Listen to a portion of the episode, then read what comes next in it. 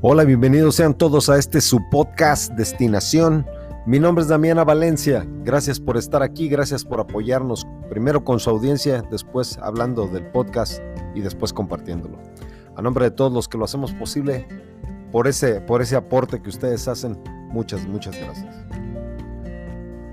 Hay un dicho que una persona me dijo no hace mucho tiempo, que dice que más vale no acercársele mucho a nuestros héroes porque vamos a llegar a entender que son seres humanos y que todos los seres humanos tenemos defectos y virtudes, que tenemos grandes aciertos, pero también grandes fallas, a veces casi en una medida proporcional exacta. Aquellos que tienen unos grandes logros, personas a quienes admiramos por su forma de pensar, por sus extraordinarias obras, por aquello que nos han hecho entender o por aquello que incluso físicamente han hecho por nosotros, un día vamos a darnos cuenta de que no son, no son aquella, uh, aquella persona perfecta que quisiéramos que fuera. Creo que uno de los, uno de los elementos que nos trae que, que nos trae la edad es precisamente la madurez. Y creo que la madurez nos lleva a entender a, todos nosotros que estas personas que conocemos tienen tendencias y esas tendencias a veces son muy visibles y no son siempre agradables. Me recuerdo que tenía yo un amigo que tenía como hobby, y quiero pensar que eso era para él, tenía la idea de que hacer llover sobre hacer llover sobre nuestras mejores ideas le parecía que le atraía muchísimo. Eh, cuando hablábamos de algún tema, y era algo bueno, era, una, era un tipo como de esgrima mental, esta persona siempre cuestionaba lo que, lo que decíamos, eso era algo muy bueno. Algo que no nos caía tan bien era cuando hablábamos de personas que nos habían inspirado. Y hablábamos obviamente de toda clase de líderes, hablábamos de toda clase de, personajes conocidos y no tan conocidos, históricos o actuales, y él se daba a la tarea de saber de alguna manera extraña, seguramente tenía, tenía diario su, puesto su teléfono en Wikipedia, se ponía a buscar algunas de las, algunas de las, uh, algunos de los episodios más escandalosos de las vidas de estas personas, um, desde héroes de guerra, hasta personajes religiosos, personas que, nos inspiraban y que, que nos traían ah, un, sentido de, un sentido del deber, darnos una, como una, una claridad mental acerca de lo que es bueno y lo que es malo. Y esta persona se encargaba de buscarle, de buscarle los, los trapitos sucios no era de, extrañar que, por ejemplo, algunas personas le mencionaban algunos de, las, algunos de, los, de estos personajes y él les decía cosas que no se imaginaban de él. Por ejemplo, platicaba de, platicaba de que personas que admiraban el pacifismo de Gandhi y su liderazgo. Y él les hablaba de que Gandhi en una, en una ocasión, este, bueno, en varias ocasiones y durante un tiempo de su vida, antes de regresar a liberar a la India de sus ah, colonizadores ingleses, Gandhi estaba a favor de un cierto tipo de discriminación de castas. Hablaba, por ejemplo, de cuando alguien hablaba de las hazañas de, Charles Lindbergh, el, piloto que atravesó el Atlántico en un avión, en un avioncito que hoy lo consideraríamos como de papel y que fue una gran epopeya en aquel tiempo y que los periódicos celebraron a ocho columnas su gran hazaña, era un simpatizante de los nazis. Igual simpatizante de los nazis también era Henry Ford.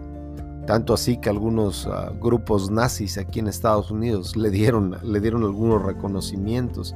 Y sin embargo, ¿quién puede dudar que era un titán de la industria? ¿no? Que él, lo, más importante que hizo no fueron, de hecho, sus, sus vehículos.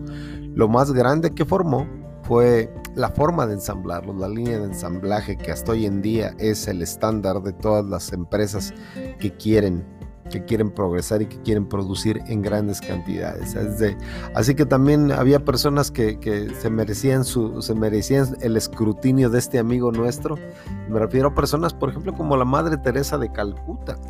esta persona se iba y les buscaba algo que, que, hubieran dicho o alguna posición dudosa que hubieran tenido en otro tiempo. Poetas, escritores, nadie se escapaba aparentemente de la lupa minuciosa y muy controvertida de este amigo mío. Pero yo creo que al final del día nos ayudó algo. Precisamente nos ayudó a madurar, nos ayudó a entender que era real. Y creo que cuando aceptamos que esto que nos decían no era una invención, no eran fake news, no era la, no era la versión corregida y aumentada de alguien más que pretendía de alguna manera quitarle lustre a su, a su integridad personal, podíamos estar más en paz. La verdad que si algo aprendimos de esta persona es que ver lo bueno, lo malo y lo feo de las personas es algo extraordinario. Creo incluso que eso es una de las estrategias, de hecho, que, lo, que muchos de los abogados utilizan.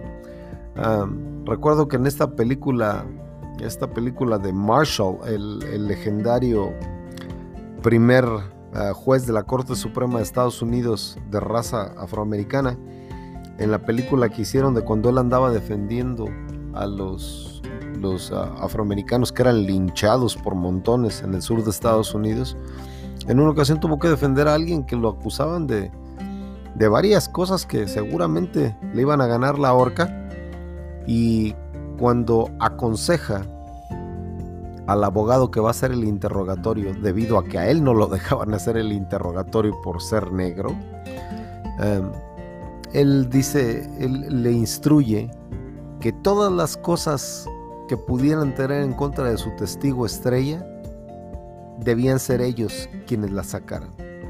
Que desertó del ejército, que lo corrieron de un trabajo porque lo acusaron de robo, que había tenido una esposa e hijos a quien había abandonado. O sea, era más, era más, era mejor para el caso o para la opinión del jurado que la gente lo viera como una persona con la que se podían relacionar. Y esa es la clave.